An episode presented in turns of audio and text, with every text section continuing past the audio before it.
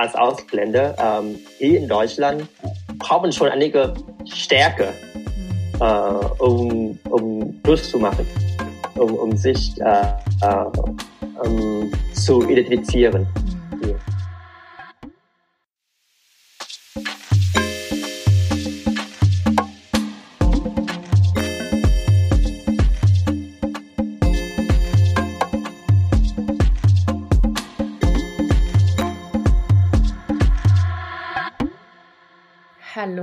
Herzlich willkommen zu Diaspora Talk Podcast. Wir teilen Perspektiven aus der Diaspora Community. Wir sind Rafael Sanchez Moreno und Tanja Scheffler und wir haben heute zu Gast den Sian Nguyen. Und Sian wird uns heute von seiner wundervollen Arbeit mit dem Verein Chance to Grow erzählen. Hallo Sian, das freut uns, dass du hier bist. Oh, hallo Tanja, hallo Raphael. Und äh, ja, vielen Dank für eure Einladung und ich freue mich auch hier zu sein, mit euch heute ein Gespräch zu führen. Genau, für die, die uns jetzt nicht sehen können, wir nehmen ja unsere Podcast immer über Zoom aus. Sian ist in Berlin, ich bin in Hamburg und Raphael ist in Karlsruhe. Wir sind wieder mal in ganz Deutschland verteilt, aber wir haben festgestellt, dass tatsächlich in ganz Deutschland ähm, die Sonne sehr doll scheint, mit über 30 Grad, glaube ich, in allen drei Städten. Ja. So ist es. Ja, in Berlin auch. Ja, genau. Wir machen ja wie immer zu Anfang so ein kleines Kennenlernspiel. Ähm, Sian hatte sich entschieden, dass er das Spiel Entscheide dich ähm, spielen möchte. Und genau, Raphael wird dir da jetzt ein paar Fragen zustellen und du entscheidest dich einfach, ja? Mhm. Genau, Sian. Wie gesagt, das Spiel heißt Entscheide dich und ähm, vielleicht kannst du mit einem oder zwei Sätzen uns erklären, warum du dich so entscheidest, okay. wie du dich entscheidest. Mhm. Also, es geht los. Briefe oder E-Mails? Hm, E-Mail. Weil ähm, ich bin, ähm, ich hoffe, ich bin ein sehr effektiver Mensch und äh, E-Mail ist immer schneller als Briefe. Warm oder kalt? Natürlich warm. Dazu muss ich nicht mehr so viel erklären. Reich oder berühmt? Hm, äh, reich. Gestern oder morgen? Ähm, äh, weder oder, weder noch. Wieder heute wählen. Heute. yeah. Oder alle drei vielleicht. Mhm. Schnell oder langsam? Schnell. Rotwein oder Weißwein? Weißwein. Auch im Sommer mit der, mit der Hitze. Ja. Politik oder Religion? Uff. äh, ich bin zwiespaltig. Hm. Politik. Kuchen oder Torte? Torte. Und die letzte entscheide dich Frage ist Milch oder Saft? Saft. Was für ein Saft? Für jetzt Orangensaft sehr gerne. Aber sonst ist lieber alle Säfte, die das gibt. Ja.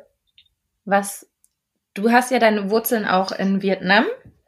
Ähm, ich kenne da aus Vietnam ähm, ich weiß, obwohl ich weiß gar nicht, ob das aus Vietnam ist. Jetzt muss ich aufpassen, dass ich mich nicht blamiere, aber so Avocado mit Kondensmilch, trinkt ihr das da auch? Ja, natürlich. Ja, ne? das auch. Das und äh, in Vietnam wachsen auch Avocado. Ja, total. Das auch anpflanzen. Genau, ich hatte, ja, guck mal, ich habe es jetzt ver verwechselt, aber ich hatte meine Arbeitskollegen aus, ähm, aus, aus den Philippinen. Und mhm. ich habe zum Mittagessen Avocado-Salat gegessen und ich habe da so Salz und Pfeffer raufgemacht auf die Avocado. Und sie hat mich so schief angeguckt von der Seite und gesagt, was machst du mit Avocado? Ich meinte so, wieso, das isst man doch so. Und sagt sie, nein, Avocados sind süß, das trinkt man mit Kondensmilch. Und dann hat sie mir das mal am, am, am, am nächsten Tag hat sie mir das mitgebracht und das gemacht. Es war total lecker. Mm. Und ja, deswegen ähm, habe ich dann herausgefunden, dass man so in Südostasien das wohl auch so süß dann ähm, zu sich nimmt, ne? Ja, Mhm. Jo, da muss ich auch noch nachher noch was machen. Mhm. Avocado-Shake mit Kondensmilch. In, in Ghana wachsen auch Avocados. Sie sind aber super groß, also sie sind riesig. Aber wir essen die auch eher her also zu herzhaften Sachen, auch nicht süß. Aha. Mhm. Ja, weil für uns eher mehr so eine erfrischende äh, Getränke. Mhm. Man isst das nicht einfach roh, sondern ähm, vermischt man mit ähm, Eiswürfel und ähm, Kondensmilch. Interessant. Ja. Mhm. Super spannend. Ja, du bist ja, ähm, sag ich mal, erst vor zehn Jahren nach Deutschland gekommen. Magst du uns vielleicht ein bisschen erzählen, wieso, ähm, wieso du nach Deutschland gekommen bist wie, und wieso dein Weg war, hierher zu kommen? Ja, ähm, sehr gerne. Ähm, ich bin in Vietnam geboren und aufgewachsen und in Vietnam habe ich schon an meinem ersten Studium schon abgeschlossen äh, in Deutsch und Fremdsprache und äh, hatte auch ein Jahr als äh, Reiseleiter für deutsche Touristengruppen gearbeitet. Und nach einem Jahr Berufserfahrung habe ich gedacht, ähm, ja, eigentlich ich wollte auch sehr gerne nach Deutschland gehen und dort studieren. Und es war was ganz anderes. Ähm, und in Vietnam war ich schon sehr äh, aktiv in verschiedene Wohntätigkeitsaktivitäten. Ähm, äh, ich war sogar auch Mitglied in einem Volontärclub. Ähm, äh, und äh, dann habe ich mich entschieden, mich bei auf eine Studiengang halt soziale Arbeit und Sozialwissenschaft in Darmstadt Hochschule beworben. Wurden auch äh, angenommen und deswegen bin ich nach Deutschland im Jahr 2010 mhm. gekommen, für, um mein Studium anzufangen in Darmstadt Hochschule. Wie, wie kam das, dass du in Deutschland, äh, in, sorry, in Vietnam Deutsch studiert hast? Ist das so gängig ähm, oder hat sich das einfach interessiert? Ähm, nee, das war, das war damals noch sehr ähm, außergewöhnlich, Deutsch mhm. zu lernen in Vietnam. Äh, mittlerweile jetzt ist es schon bekannter geworden, ähm, weil ähm, ich habe eine Tante und sie war auch tatsächlich Flüchtlinge nach dem Vietnamkrieg mhm. und sie lebt in Deutschland schon seit mehr als 30 Jahren mhm. und hat auch hier Familie gegründet und ähm, das war der erste Bezug zu Deutschland für mich. Mhm. Und ähm, Deutschland im Vergleich zu anderen ähm, westlichen Ländern, hier kann man relativ äh, günstig studieren. Das stimmt. Mhm. Vergleich zum USA oder UK. Und das war für mich auch eine Chance, dass ich ins Ausland gehen kann und studieren. Äh, und muss meine Mutter finanziell nicht zu sehr belasten. Mhm. Ja. Das war für mich auch einen der Argumente, warum ich nach Deutschland gekommen bin damals, weil ähm, das Geld, das ich für das Studium in Peru ausgegeben hätte, war für mich das Geld hier in Deutschland für das Leben, für das Studieren und für das Feiern. Also, wow. also es ist ähm, super teuer in Peru zu studieren im Verhältnis wie ein Land wie Deutschland. Obwohl, obwohl man verdient nicht so viel Geld. Ja, es ist sehr teuer. Genau. Sehr interessant, ne? weil ähm, wenn man dann hier in Deutschland lebt, ähm, da sind einige Studenten ja so, schon so, ne? also wir haben ja keine ähm, Studiengebühren in dem Sinne, ne? Und man kriegt ja auch noch BAföG, aber trotzdem ähm, wollen, also beschwert man sich dann ja, ne? Aber wenn man dann so hört, wie das in, in anderen Ländern ist. Ähm, aber was du gerade gesagt hast, Jan, ähm, du hast sozusagen schon ein bisschen so diese diesen Zugang zu Deutschland durch die Sprache, durch deine Tante. Ich glaube, es gibt ja auch eine sehr große vietnamesische Community in Deutschland. Ähm, mhm. also ich glaube, in Hamburg sind auf jeden Fall sehr viele. Ich weiß nicht, wie das in anderen Städten so ist. Ähm, mhm. Aber war das dann, wie war das dann, als du dann nach Deutschland gekommen bist? Hattest du dann trotzdem Kulturschock, weil du kanntest ja schon so ein bisschen von Deutschland oder war das genauso, wie du es dir dann vorgestellt hattest? Äh, eigentlich, ich hatte auch so eine kleine Kulturschock, obwohl ich vorher schon ziemlich vertraut mit der deutschen Kultur und durch meine Arbeit als Reiseleiter, dann muss ich schon ständig viele deutsche Touristen in Vietnam begleiten. Aber hier natürlich, man erlebt äh, die deutsche Gesellschaft und äh, deutsche Menschen sind ganz anders, noch vielfältiger, hm. weil äh, die Touristen, die nach Vietnam gereist sind, äh, die ich begleiten habe, die sind schon, ja, kann man sagen, wohlhabende äh, Familie oder Menschen. Und gegebenenfalls äh, dann hat, haben sie auch ein bestimmtes Bildungsniveau und mhm. äh, Verhandeln, äh, was ganz anderes als was ich hier erlebt habe als soziale Arbeiter. Weil als soziale Arbeiter muss ich schon mit verschiedenen äh, und oft äh, sozial benachteiligte äh, Gruppen, Menschen zusammenarbeiten. Ja. Mhm. Und die ganzen schönen Vorstellungen über Deutsche wie Pünktlichkeit und äh, Direktheit ist auch, stimmt nicht auch immer. Stimmt nicht immer, ne? ja, es gibt immer Ausnahmen. Die sind auch nicht Maschinen, die sind ja, auch Menschen. Sind auch Menschen. Hattest ja. du diese Bilder auch schon, also sozusagen vorher in Vietnam sozusagen, ne, dass Leute so über Deutschland gedacht haben, ne, dass, dass wir ja. alle hier sehr pünktlich sind und Maschinen und ah, okay, spannend. Ähm, mhm. Du arbeitest ja jetzt sozusagen im Bereich ähm, so soziale Arbeit. Mhm. Ähm, was ist, wie, du hast es dann studiert und ähm, bist du dann direkt da reingekommen oder hast du irgendwie Praktika machen müssen? Mm, ja, während meines Studiums habe ich auch ähm, ein Praktikum im Kindergarten gemacht, ne, für, ähm, als Erzieher oder angehender Erzieher und ähm, auch eine sozial äh, administrative Praktikum gemacht beim Sozialministerium in Wiesbaden. Mhm. Ähm, und ähm, dann habe ich auch verschiedene Studentenjobs gemacht im sozialen Bereich, im Kindergarten und äh, auch in einer kleinen Verein, also einer kleinen NGO. Sie machen ähm, Hilfsprojekt für Kinder in Vietnam und äh, ja, und bei dem Verein bin ich auch jetzt als Vorstand. Das ist dann der Verein Chance to Grow? Ja. Genau, genau. Da haben wir ja für die ähm, Zuhörer und Zuhörerinnen, äh, wir haben, Raphael und ich haben Sian letztes Jahr kennengelernt bei einer Veranstaltung von ZIM zum Thema ähm, Wissensaustausch ähm, in ähm, Projekten, die sozusagen ja in, im Ausland durchgeführt werden. Und ähm, Sian hat da von einem sehr spannenden Projekt erzählt, von dem kann er bestimmt gleich nochmal mehr erzählen. Ähm, Genau, du bist da im Vorstand in dem, in, in dem Verein. Ähm, erzähl mal ein bisschen mehr über den Verein. Was, was macht ihr so und ähm, wie, wie organisiert ihr euch? Also aktuell, ähm, wir sind, äh, das Verein wurde im Jahr 2009 in Frankfurt am Main gegründet, äh, unter dem Dach von einem ähm, buddhistischen Verein in Frankfurt. Ähm, aber wir sind auch eine total unabhängiger Verein zu diesem britischen Verein. Mhm. Und ähm, unsere Arbeit fokussiert sich auf ähm, Hilfsprojekt äh, für äh, Kinder aus äh, benachteiligten Familien kommen in Vietnam ähm, unterstützen. Mhm. Und äh, wir machen unterstützen auch äh, Waisenhäuser. Wir haben ein Partnerschaftsprogramm in Vietnam für Kinder aus armen Regionen. Ähm, und wir haben auch seit letztes Jahr ein Projekt in Mekong Delta gestartet, ähm, das äh, heißt Mikrokreditprojekt. Das heißt, wir vergeben kleine äh, äh, Geld an, an arme Familien, die schon eine Geschäftsidee haben und wollen das verwirklichen. Mhm. Ja, und äh, natürlich auch das Projekt ähm, Wissentransfer in Ho Chi Minh Stadt, die von SIM äh, gefördert ist. Genau. Das, ähm, also nur, ich will das mal ein bisschen zusammenfassen. Also ihr macht sozusagen ganz viel ähm, Arbeit für Kinder und Jugendliche ähm, in, in Vietnam tatsächlich. Ja. Und ähm, ich gehe auch nochmal gleich auf das Projekt nochmal genau ein, aber so, damit wir uns das ein bisschen vorstellen können, wie viele Leute seid ihr da so im Verein? Mhm. Ähm, so aktuell, ähm, so, wir haben ein kleines Team von zehn bis zwölf Leute, die aktiv äh, mit dem Projekt dann zusammenarbeiten, mit unserem Arbeiten. Mhm. Und äh, in, unter zehn Leute, wir, wir verteilen auch in vier Teams.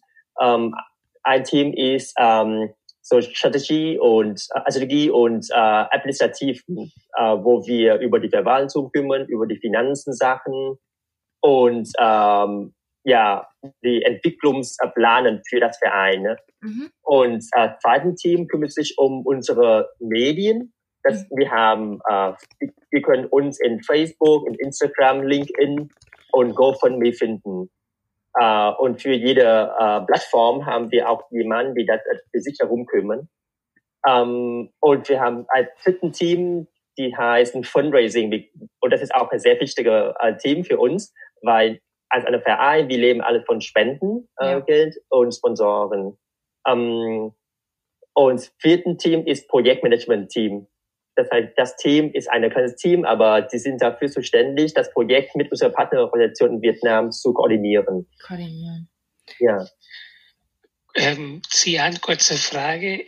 Du sagst jetzt vier Teams für zehn bis zwölf Personen. Ich ja. gehe davon aus, dass es manche Personen gibt, die in mehreren Teams gehören ja. und in mehreren Teams zu arbeiten. Ja, natürlich, ja. Äh, wir versuchen eine klare Struktur zu schaffen, aber wie ihr aus kennt von der Einarbeitung, alle arbeiten auch so freiwillig äh, Basis, mhm. denn jeder hat noch ein Studium oder ein Vollzeitjob und ein Privatleben nebenbei.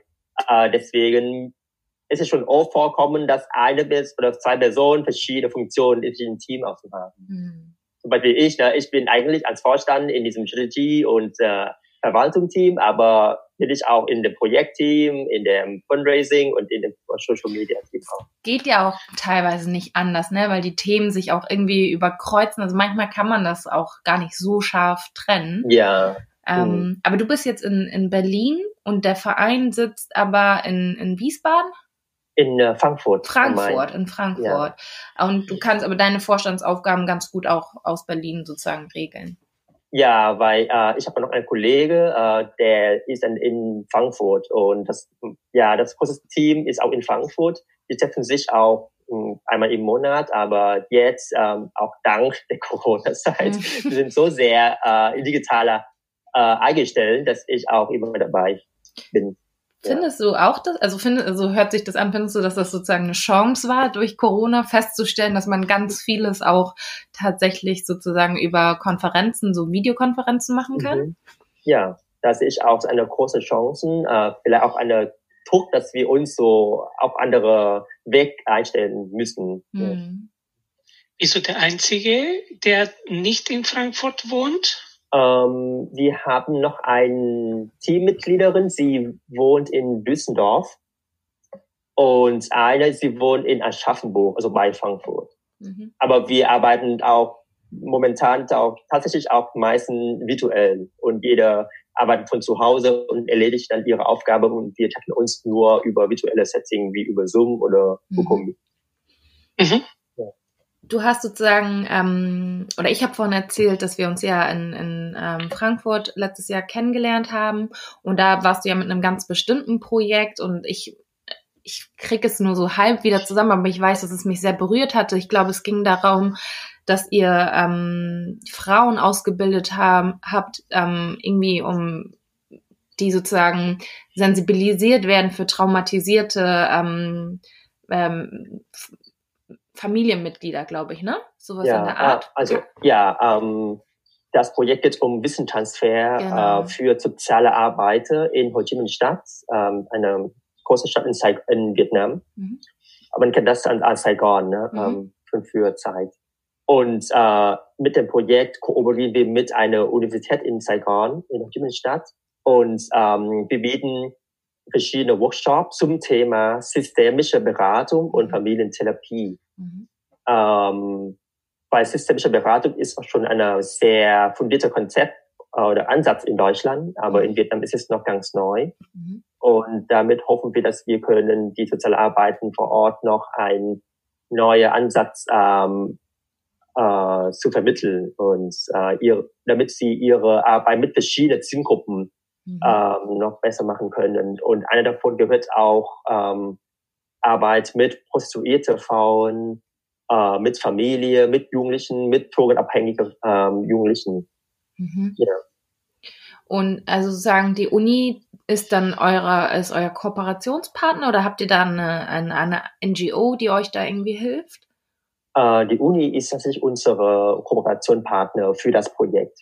Und äh, für andere Projekte, wir haben auch verschiedene Partnerorganisationen und ähm, zwei einer davon ist auch eine Local NGO in Vietnam. Okay.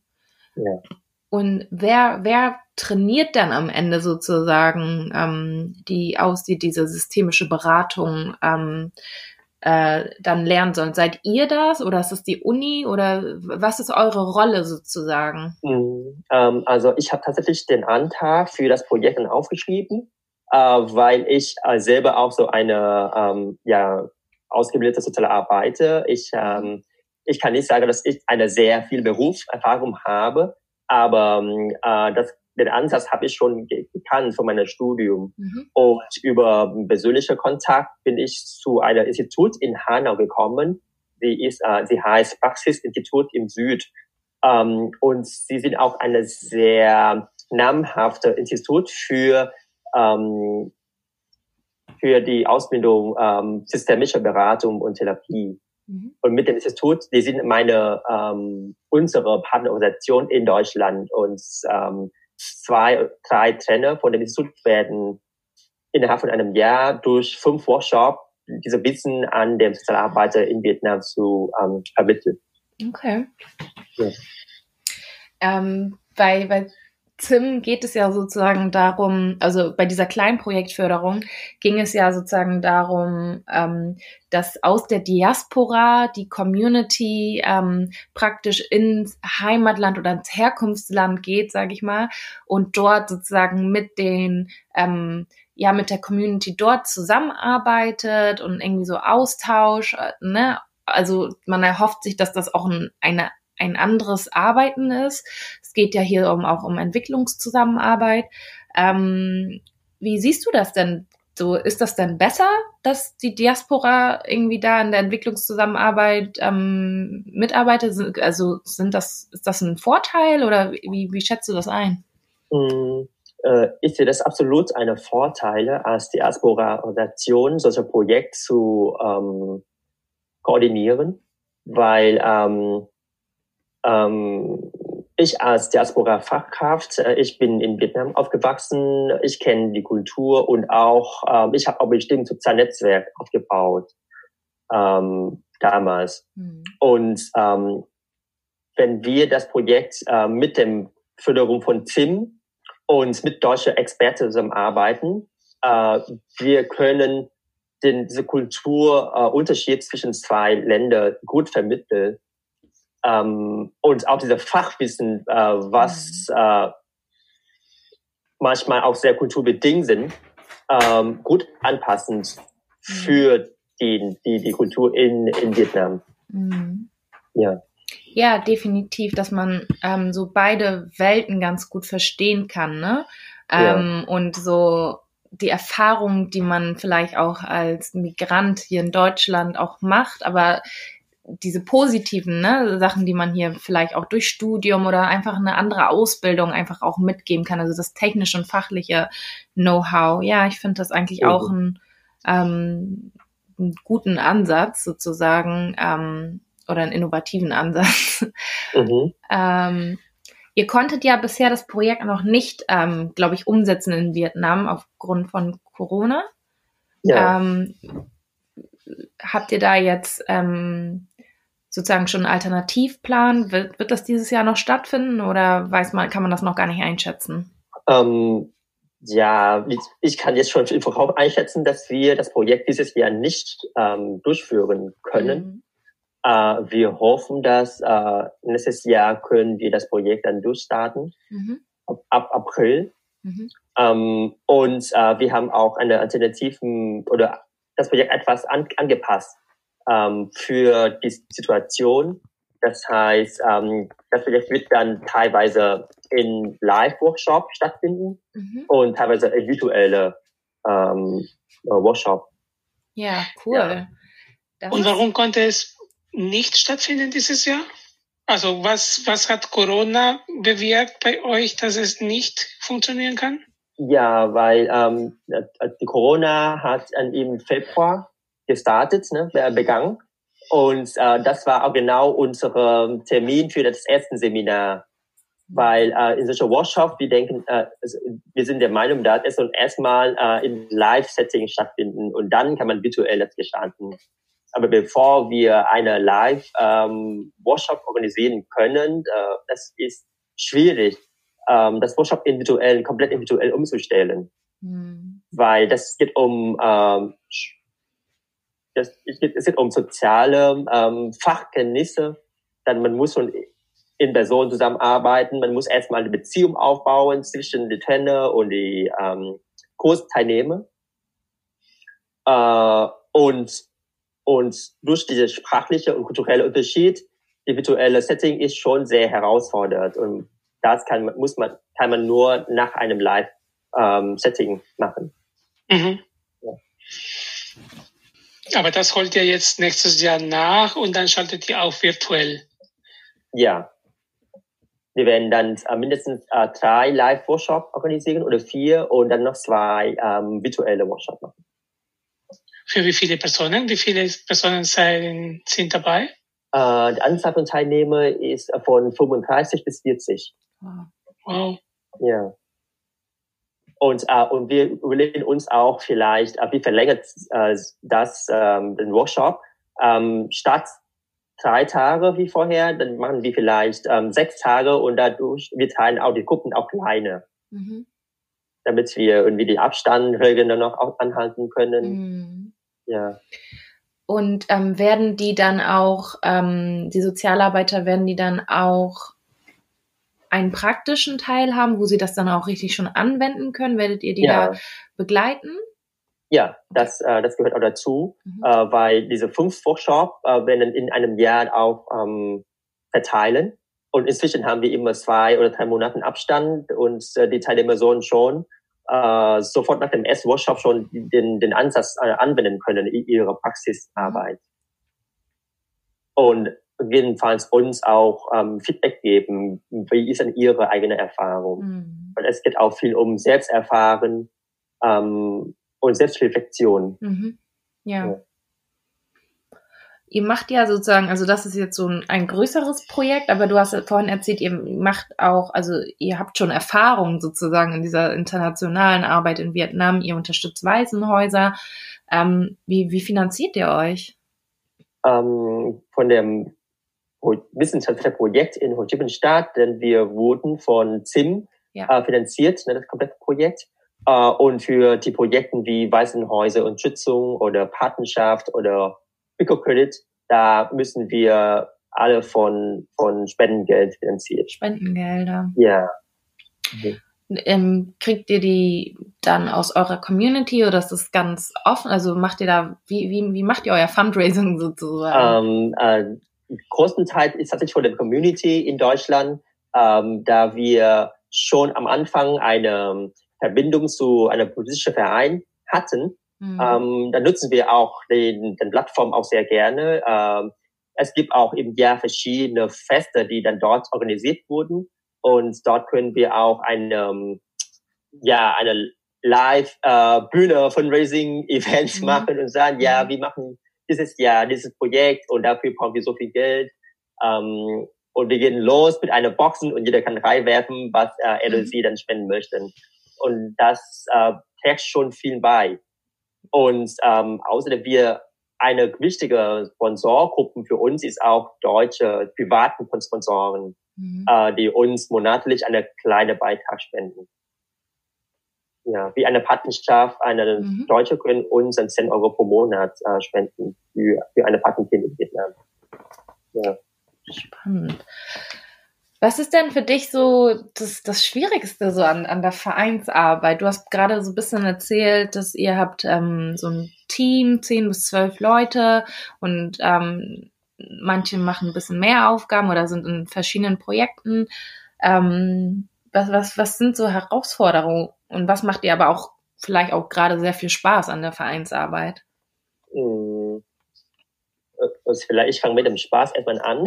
ähm, also mir persönlich macht viel mehr, sehr viel Spaß, weil ähm, ich bin natürlich in einem, jetzt in einer Position, wo ich ähm, die, die äh, Führung übernehmen kann mhm. und mehr so Teamarbeit und Strukturarbeit machen kann. Und für mich als ja noch ziemlich junge Person sehr spannende Erfahrung. Dann kann ich äh, viel ausprobieren ähm, in verschiedenen Themen wie äh, Teambuilding, äh, Struktur in einem Team, äh, Teamkommunikation ähm, und Marketingkonzept, wie wir unser Projekt noch besser in Social Media äh, ähm, darstellen, um dadurch mehr äh, Spender zu gewinnen, zum Beispiel. Ähm, ja, und, ähm, und was auch herausfordert für mich ist auch genau die Time-Management äh, und diese Engagement von den Teammitgliedern, weil, wie gesagt, jeder arbeiten auch mit ähm, Volontärbasis ne? und äh, man kann die Zeit von dem Teammitglieder nicht so sehr an, beanspruchen, sondern ja, man muss irgendwie eine Mitte wegfinden, um äh, den, die Arbeit gut zu machen, aber trotzdem auch ein gutes Verhältnis zu, zu dem Team äh, zu behalten. Mhm. Ja. Ja, Ehrenamt ist äh, auf jeden Fall ähm, eine Sache, so für eine, eine Organisation für sich. Ne? Also man braucht ja dann auch nicht nur Menschen, die ähm, Zeit haben, aber auch die das Know-how dann auch irgendwie mitbringen, ne? Ja, und, ja. Ähm, und das Commitment ist auf jeden Fall. Ähm, ja. So und, und, und der Mann, wer dann so gut arbeiten kann, dann sie sind schon so sehr von ihrem Job und neben Job so und Privatprojekt schon äh, ja. belastet und das stimmt. Ja, man, man, man will auch etwas von dem guten Leute auch haben. Ja, das stimmt. Du, ja. Du hast vorhin ganz am Anfang erzählt, dass du auch schon in, in Vietnam so ein bisschen ähm, dich so sozial engagiert hast. Ist das, also ist das, gibt es so in, in Vietnam so Vereinstrukturen oder so viele NGOs, wo man sich engagieren kann? Oder ist das einfach, bist du das? Dass du einfach ah. da ein Interesse dran hast? Äh, vor zehn Jahren, das, äh, mhm. vor zehn Jahren, das gab noch keine klare Struktur für mich damals, mhm. keine klare Struktur von NGO oder Verein in Vietnam. Aber jetzt durch die, die Arbeit von Chesu Crow bin ich auch mehr in Vietnam involviert äh, und komme langsam wieder in die Landschaft. Mhm. Und ähm, mittlerweile, es gibt schon viele gute äh, lokale NGO in Vietnam, die sehr äh, professionelle Arbeit leisten. Ähm, und die machen auch guten Fundraising-Kampagne. Und auch so, ja. auch so ehrenamtliche Strukturen dann? Ähm, teilweise. Teilweise. Mhm. Ja, teilweise äh, ehrenamtlich und aber auch äh, hauptamtlich. Mhm. Ja. Aber und äh, wie ich weiß, ähm, es gibt auch einen Dachverband und die ähm, von dem Staat und sie ähm, verwaltet dann alle Vereine, lokale Vereine und NGO und es gibt andere Dachverband, die werden dann alle internationale oder ausländische Vereine und NGO verwalten in Vietnam. Es gibt bloß zwei separaten Dachverband. Mhm. Ja. Und wir als Tensu Crow, wir, werden, wir, wir wurden zu einer internationalen internationale NGO zählen. Okay. Ja. Mhm. Und wir müssen äh, für jeden Projekt eine lokale Partnerorganisation in Vietnam finden. Ah ja, ihr könnt nicht jetzt einfach so ein irgendein Waisenhaus, was ihr vielleicht kennt, einfach so sozusagen mhm. sponsern, sondern ihr müsst dann mhm. einen Partner haben. Ja. Mhm. ja. Okay. Zuerst äh, ein Gedanke und dann eine Frage. Äh, mein Gedanke ist, ähm, ich habe vorhin gedacht, dass du von deinem Projekt erzählt hast und wie du ähm, äh, oder wie deine Organisation dieses Thema ähm, Anpassung an die neue Pandemie angeht und so. Ähm, bei diesen ganzen Beraterthemen, äh, ich habe in den letzten Monaten ganz viel Kontakt mit Psychologen oder mit Coaches gehabt, die gesagt, und, und da war immer spannend die, die Auseinandersetzung mit, kann ich Nähe schaffen oder kann ich einen intimen geschützten Raum erreichen über die Kamera oder über den Bildschirm. Ne? Mhm. Mhm. Und es war immer so ähm, unterschiedliche äh, Meinungen dazu, von es geht und es klappt überhaupt nicht, bis hin zu äh, Menschen, die komplett was Neues für sich entdeckt haben. Ne? Und ich habe gesagt, warum habe ich das ähm, bisher noch nicht gemacht? So mhm. nach dem Motto. Ne? Mhm. Und da wünsche ich, dass es ähm, bei euch in, im nächsten Jahr ähm, so eine Chance wird mhm. ne? für, für euren ganzen Vorhaben. Ja. Ähm, und dann tatsächlich die Frage, ne, wir haben jetzt dein, deinen ganzen Weg jetzt in dieser kurzen Zeit begleiten können. Mich ist aber tatsächlich, mir ist aber tatsächlich an einem Punkt geblieben in einer Reise hier in Deutschland. Und das ist die Arbeit in dem Ministerium, die Arbeit in einem Kindergarten, die Arbeit in einer NGO. Wie fühlt sich's falls du das jetzt noch in Worte fassen kannst, wie fühlt es sich für jemanden, der aus Vietnam kommt, in Deutschland ähm, richtig diesen Kulturschock ähm, durchgemacht hat und als Ausländer in so einen sensiblen Bereich wie die soziale Arbeit reinkommt. Wie, wie hast du da, hast du dich empfangen gefühlt, angenommen gefühlt, irgendwie mit Widerstände ähm, zu kämpfen gehabt, ähm, von wegen, hör, du bist ein Ausländer und du willst aber soziale Arbeit mit mir machen. Ähm, wie war es? Kannst du dich noch erinnern an eine Szene oder irgendwas? Hm.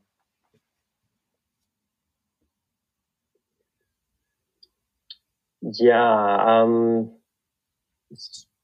natürlich als ähm, eine ähm, internationale Studenten, äh, als ich ganz neu in Deutschland war, da gab es dann überall auch Herausforderungen ähm, aufgrund der Sprache oder die Kultur. Ähm, und äh, mit mein, mit meinem Studium äh, Sozialarbeit ist auch sehr speziell. Man, man muss schon die Kultur sehr gut kennen und man, man braucht so eine ähm, äh, Insight von der Gesellschaft. Und einfach war auch gar nicht so leicht, aber ich hatte auch ganz viel Glück, muss ich zugeben, ähm, weil ich hatte Chancen, in verschiedene Institute zu äh, Erfahrungen zu sammeln. In dem Kindergarten, in Schule, in Grundschule, in einer Förderschule, in dem Ministerium. Eine breiten, ähm, eine, eine sehr breites Spektrum von, von äh, soziale Institut und Sozialitäre und Menschen. Ähm, und ich habe das Gefühl, ich durfte irgendwie auch wieder die ganze Entwicklungsphase durchgehen, von Kinder, von dann zur Grundschule und zum Gymnasium zu gehen und die äh, deutsche Kultur in verschiedene, durch verschiedene Klienten zu erleben. Ja. Ähm,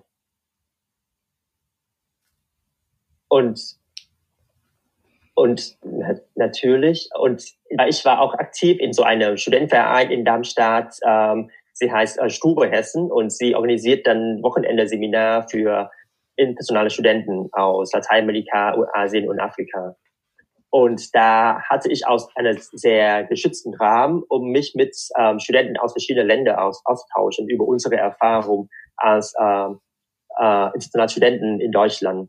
Ähm, die, die, der Austausch war immer sehr wertvoll, weil dann kann ich mich dann viel perfektieren. Ähm, okay, wie viele Herausforderungen muss ich dann noch durchgehen? Aber auch äh, viele haben das geschafft, sich ähm, ja zu integrieren, in. Ähm, und äh, ja, ein neues, ähm, nicht ein neues, aber alle, alle Herausforderungen zu bewältigen. Ähm, uns ein, ein, ja, okay, ein neues Leben hier zu gründen in Deutschland. Ähm, und ähm, wenn ich jetzt in mir reise, inflektieren, nach zehn Jahren, äh, ich habe jetzt ähm, einen, einen stabilen Job, äh, einen festen Einkommen, ich habe einen deutschen Pass, aber man fühlt sich trotzdem ja nicht deutsch. Ne? Ich kann nicht sagen, ich bin Deutscher auch wenn ich hier schon seit zehn Jahren lebe, ich bin Vietnamesen, die in Deutschland lebe. Ähm, aber jeder muss für sich irgendwie eine, einen Weg finden, zu sagen, okay, ich nehme noch die, so guten Charakter von meiner Kultur mit. Ähm, ich bleib mit meiner Identität äh, als Vietnamesen, aber ich habe auch viele Sachen dazugelernt, ne, damit ich hier in Deutschland gut arbeiten kann. Aber das hilft auch für meine persönliche Entwicklung auch, wie wie gesagt, von, von Anfang Pünktlichkeit, äh, Korrektheit und Offenheit und Transparenz. Das, äh, das ist auch eine sehr gute Charakter, die ich von hier gelernt habe. Ja. Oh, vielleicht kurz über meine Erfahrung nach zehn Jahren in Deutschland. Ähm, natürlich, es gibt auch so unschöne Geschichten mit Behörde oder mit, mit Studierenden.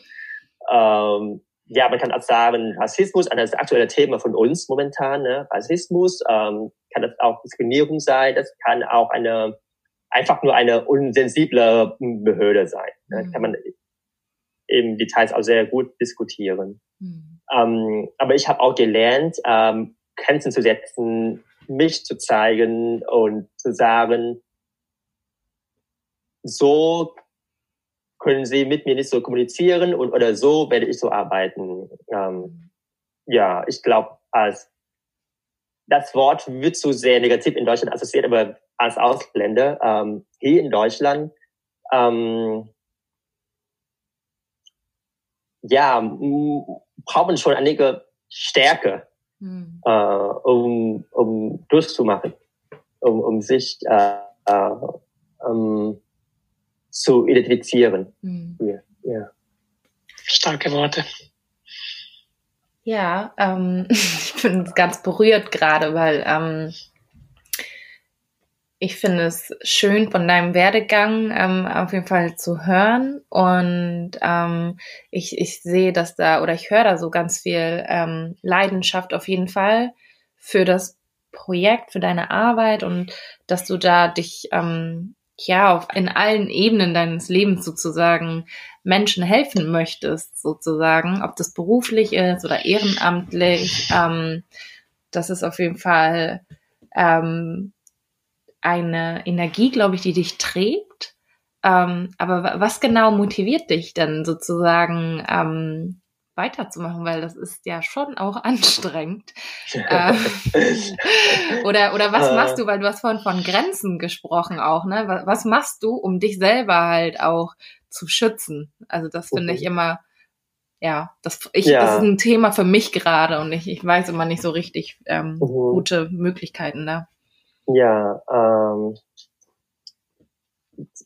ja, auch als Sozialarbeiter, ne, es, es gab auch Phasen, wo ich sage, oh nee, ich kann den Job nicht mehr machen, ist zu sehr belastend für mich, zu schlecht bezahlt, zu wenig Anerkennung, aber dafür zu viele emotionale und mentale Belastung. Ähm, und ich hatte auch so Erfahrung in der Wirtschaft. Ich war auch, weil ich nach dem Studium, ich habe sofort angefangen als Sozialarbeiter Mhm. äh, im Flüchtlingsbereich, da kam dann die Flüchtlingswelle nach Deutschland und bin ich sofort in dem Ten, mhm. ähm, in dem Fronten. Und äh, da war ich auch drei Jahre berufstätig und habe ich gesagt, nee, ich kann nicht mehr, ich werde eine Pause machen. Und dann habe ich einen Job in, in, der, in einer Beratungsfirma gefunden, im ähm, Human Resources Bereich.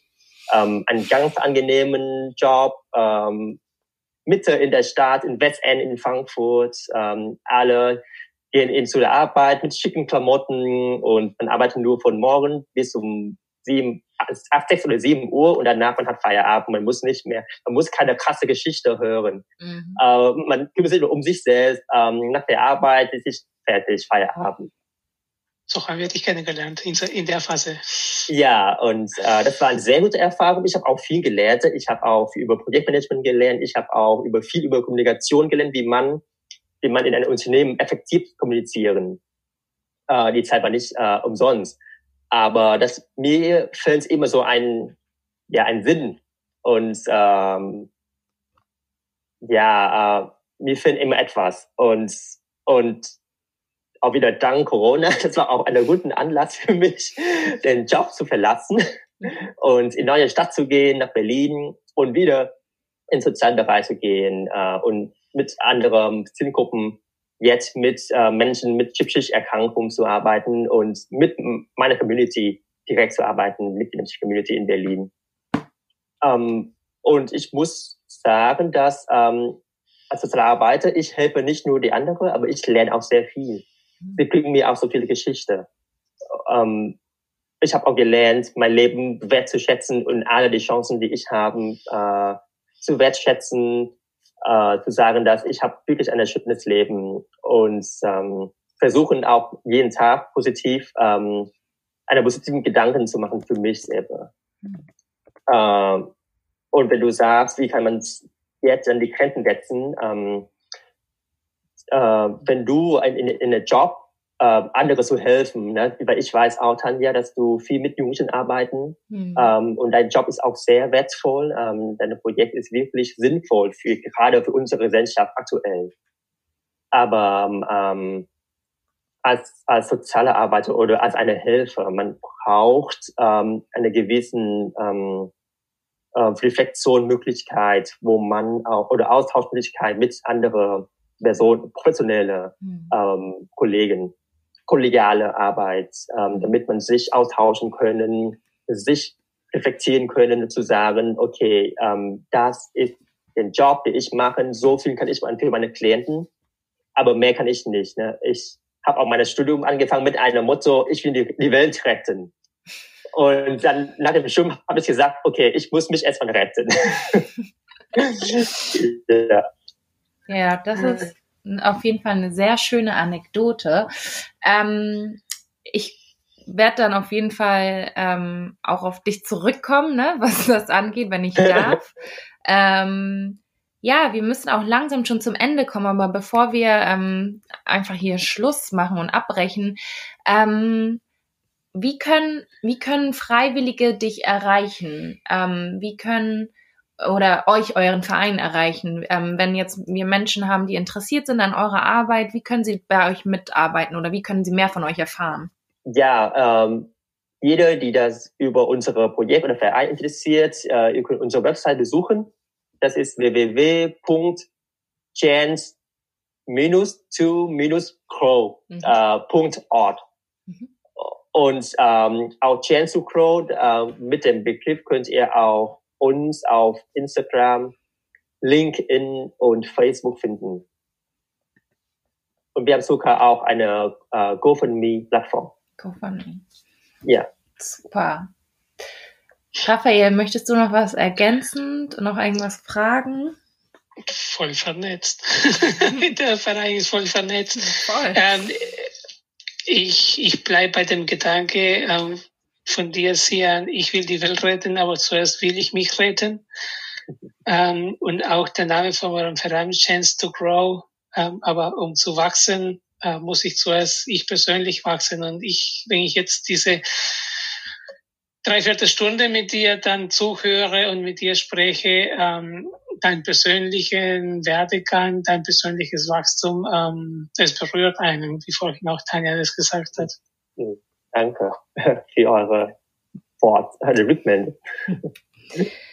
Ja, vielen, vielen Dank, Sian, dass du ähm, das Interview mit uns geführt hast, dass du auch ähm, sehr viel persönlich von dir erzählt hast. Das ist ja nicht selbstverständlich, sich so zu öffnen.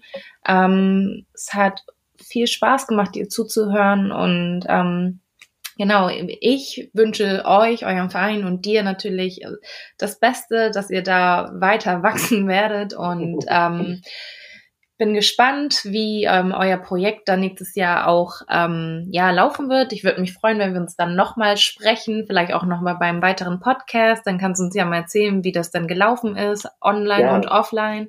Mhm. Ähm, ja, danke auch an die Zuhörer und Zuhörerinnen. Und ähm, ja, wir freuen uns auf ähm, ein Wiederhören.